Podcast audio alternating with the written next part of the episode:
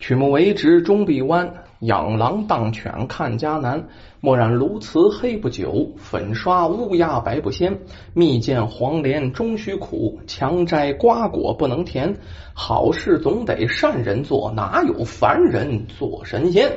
说这么几句定场诗啊。常听我说书的朋友啊，你可能知道，我愿意说这个定场诗。哎，一说这个定场诗啊，往往接下来的民间这个小故事就是好人有好报啊。西岐也特别相信，但凡做好事一定会有好报的。今天说的这个呢，还是这样一个事例。时间发生在什么时候啊？发生在这个元朝末年。哎呀，元朝末年可是不太平。那老话叫怎么说呢？那叫至正天子荒淫无度啊，逼反了大西王张献忠，闯王李自成。那普天下那叫哀鸿遍野，到处是刀兵四起。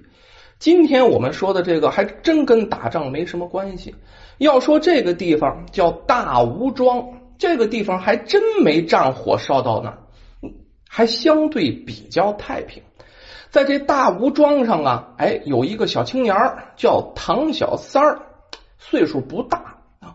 从小呢，爹妈又是战乱呐，又是瘟疫呀，都不在了。自小跟奶奶长大，奶奶从小把他拉扯大的，可是不容易。但是这唐小三儿呢，也挺出息。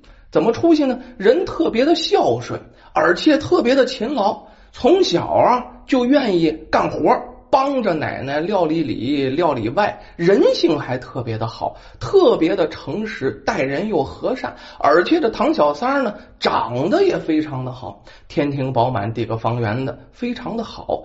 这个四邻八乡啊，都说他是这一代最好的孩子。可是咱那么句话，太穷了。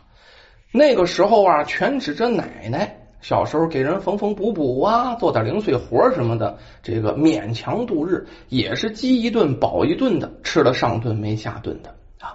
你说就这个孩子，家里可以说是家徒四壁呀，那房子都快倒了，有谁愿嫁给他呀？人是好不假，谁又愿意把姑娘啊这个许配给这样的穷人家呢？于是这唐小三啊，二十多岁了没有媳妇儿，咱不说嘛，老二年间啊。结婚都早啊，小男孩十七八那就该找媳妇了。二十多岁没说到媳妇，那在当时基本上就找不到媳妇了，算大龄青年了，是吧？奶奶呀，说这一辈子养着这唐小三这么辛苦，一点没有含怨。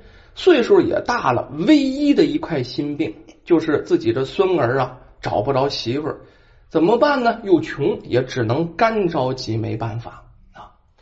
咱话说这一天啊，唐小三跟奶奶说：“奶奶啊，我到集市上去买点东西，行不？”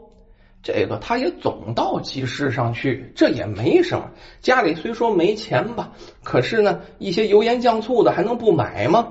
于是呢，这奶奶挺痛快的回答了：“啊，去吧，这早点回来啊。”咱说这老人担心孩子这个心呢，不管你走多远，都怕你出事儿啊。于是呢，总是这么嘱咐一句。但凡唐小三出门，他奶奶总这么嘱咐一句：“去吧，早点回来。”哎，总这么一句。老太太嘛，有点絮絮叨叨的，但是这个心我们得理解。奶奶也从这个从来也不厌其烦的这么说。哎，在这个唐小三啊，也从来不厌其烦的回答。奶奶总这么说呢，他永远是一句：“嗯，奶奶放心吧，我去去就回。”这也代表了孝心。不像现在的孩子啊，一说这个，呃，这个爹妈多遇到两句，马上就嫌烦啊。唐小三没有，要么说这小孩啊特别的好，特别的孝顺。告别奶奶呢，唐小三就急急忙忙的往集市上赶。大小伙子呀，三步两步的啊，那比别人走的都快，脚下生风一样，就到了集市上。可是走快了也没啥大好处。来太早了，这集市还没咋大开呢。这个市场上的人呢，并不是特别多。这个自己想买那东西啊，那个摊儿啊还没来呢。那怎么办呢？也不能就这回去。于是就在这集市上瞎溜达、瞎转悠。哎，溜达来溜达去，没走多远，看见呢，在这集市道边上坐着一位老妇人。那脸上可以说是泪流满面呢，那哭的都不成人形了，前仰后合的，连嚎啊带叫的，哎呀，我可怎么办呢？哎呀，我可怎么办呢？就在那哭。咱没说嘛，唐小三是个好人。另外呢，好奇之心人皆有之。这老太太在边上哭的这么伤心，是为什么呀？于是这唐小三儿就凑上去看看，边上也围了几个人，但是人不多。他第一眼看这老太太的时候啊，就觉得像自己奶奶。没说嘛，唐小三儿跟自己奶奶这个一起长大的，对老人呢特别的好，总把别的老人想象成自己奶奶那么不容易。于是就上前问老奶奶呀：“呃，你怎么一个人坐在这流泪呀？您是为什么呀？有什么难心事儿？您跟我说一说呀。”哎，那老太太呀，这抬头，哎，这个揉揉眼睛，咱没说嘛，哭的太厉害了，把眼泪擦擦，看着这唐小三儿，我家三丫头病了，好不容易凑了五文钱，拿来买点药给她治治病啊，病了挺长时间了，可是我刚到集市上啊，也不知道哪个杀千刀的给我偷了。我现在没钱给孩子抓药啊！你你你你说我能不急吗？说到这儿，哇哇又哭。咱说哈，书中代言，这个从古至今呐，所有的贼责范围里面，西岐认为啊，最不耻于人的，就是最不怎么地的，就是这偷。你说一膀子力气，你干点什么不好呢？你偷的钱呢，有可能是人家的饭钱，有可能是人家救命钱。你拿着钱了，那面害的也有可能，那就是几条性命。其实啊，咱就是在这个这个罪犯当中啊，有偷的，有抢的，有杀人的，什么这些人里面最不耻的也是这个偷。我曾经啊听别人就说过，我听一狱警朋友说过啊，这如果是一个偷儿进了监狱里，那别的犯人都会欺负他，为什么呢？不耻这样的人。那句话怎么呢？道义有道啊，你做什么事都得有道，你做贼得有规矩，就是在贼的范围之内，这偷也是贼里最下作的、最不耻于人的。这个咱说到这儿了哈，这有感而发，多说几句。这唐小三听了这个呢，呃，觉得正不正常？正常。咱不说嘛，普天下哀鸿遍野啊，那逼得没办法了。可是他总觉得呢，这老人太可怜了啊。转念一想啊，要不我帮帮他，从身上多了没有了，他身上也就是买东西的五文钱。把这五文钱呢，往这老妇人、老太太眼前这一放，跟老太太心平气和的说：“老人家呀，我这里呀也不多，正好就五文钱，你拿去抓药吧。”这老太太也不敢相信呢，擦擦眼泪，也没去动这个钱，回过头来跟这个这个唐小三就说：“哎呀。”这个谢谢小哥，谢谢小哥。我我看你这样也也不像是有钱人呢。你把这钱给我了，你的事情可怎么办呢？我这怎好拿你的钱呢？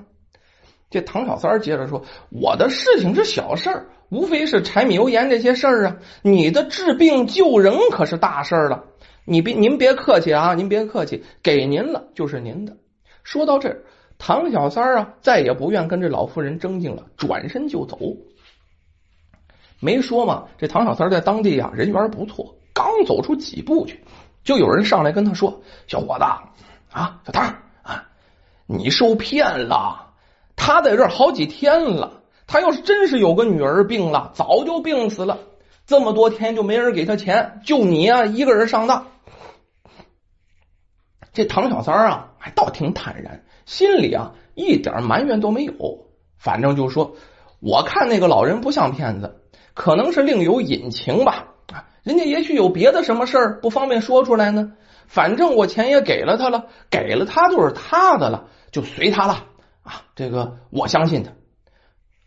说完了，唐小三儿这个也没心在集市上这个烂溜达了，是吧？钱都没了，也没啥东西可买呢，转身就回家了。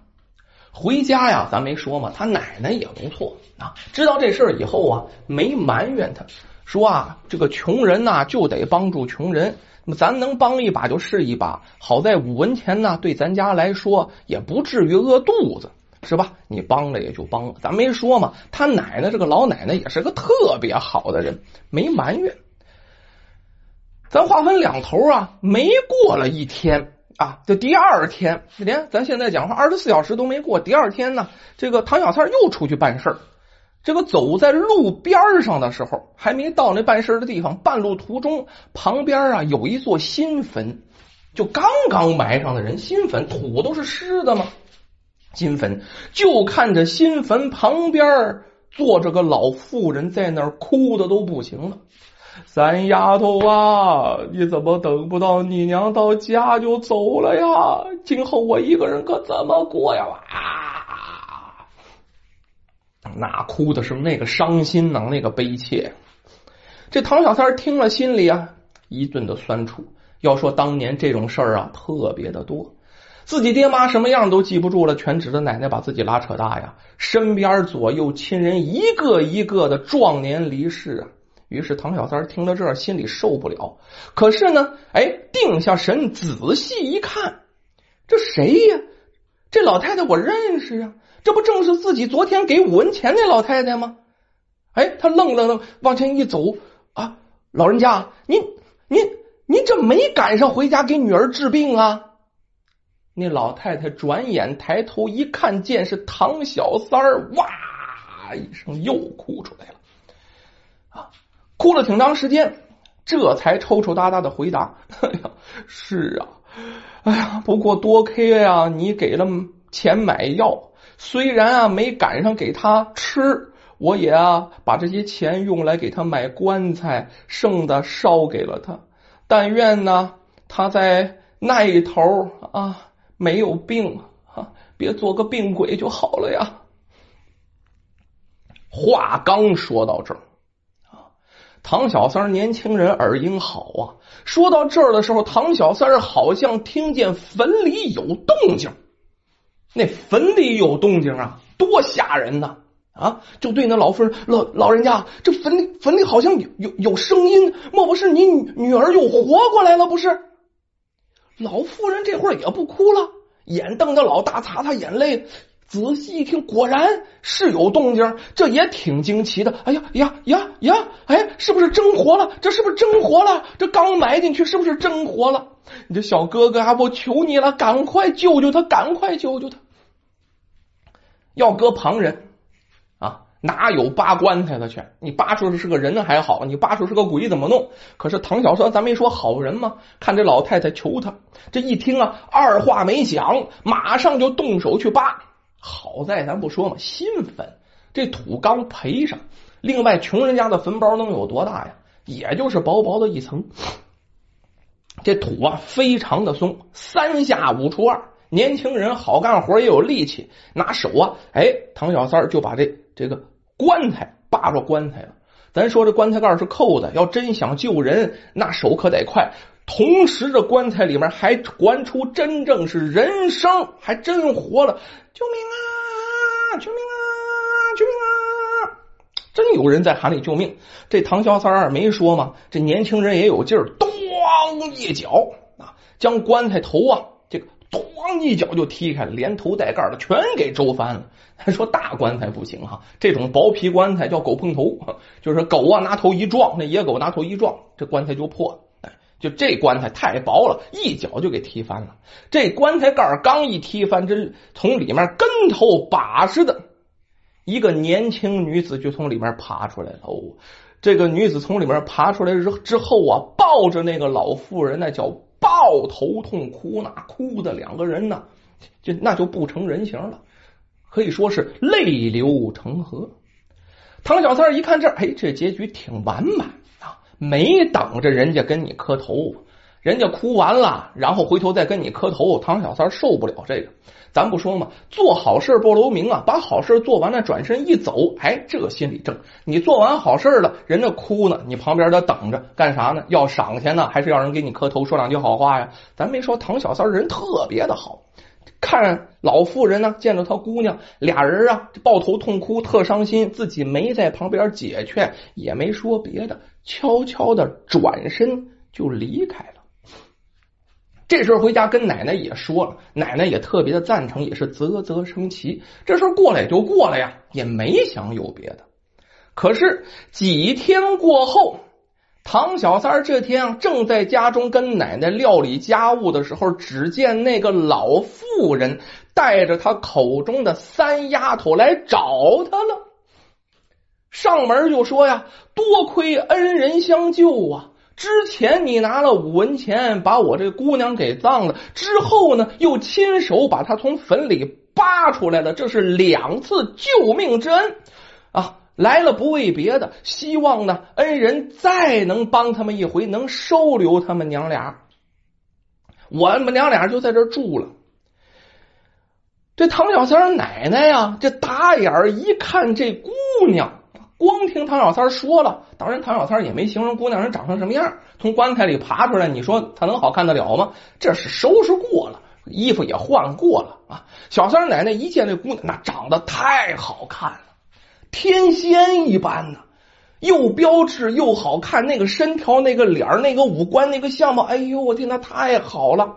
再看他母亲，又那么恳切，是不是？这个也是一份诚心。于是他奶奶做主，唐小三还没放上呢，他奶奶做主就把两个人留下来了。哎，时间一长，咱不说吗？顺理成章的，两个人啊，你看我也好，我看你也好，两个人是双双对对，是拜了花堂，俩人啊就结婚了。结婚时间不长，哎，那个老妇人就要离开，咱就说这三丫头啊，自称三丫头他妈那个人，哎，就要离开。说啊，自己还要回家呢，自己家里还有好多的事儿，想回家料理料理。唐小三儿跟三丫头是再三挽留，他是坚决要走，于是第二天就转身离去，从那以后再也没有回来。这唐小三儿就问媳妇儿：“你家在哪儿啊？啊，就你妈叫什么名字呀？”没想到这三丫头就说呀：“我我真记不住了。”我只知道啊，看那个老妇人很亲，于是呢，就跟他抱头痛哭，像是我妈妈。你要说是问我家在哪里呀？问我这个我家里都有什么人呢？我真是一字不知，半字不晓。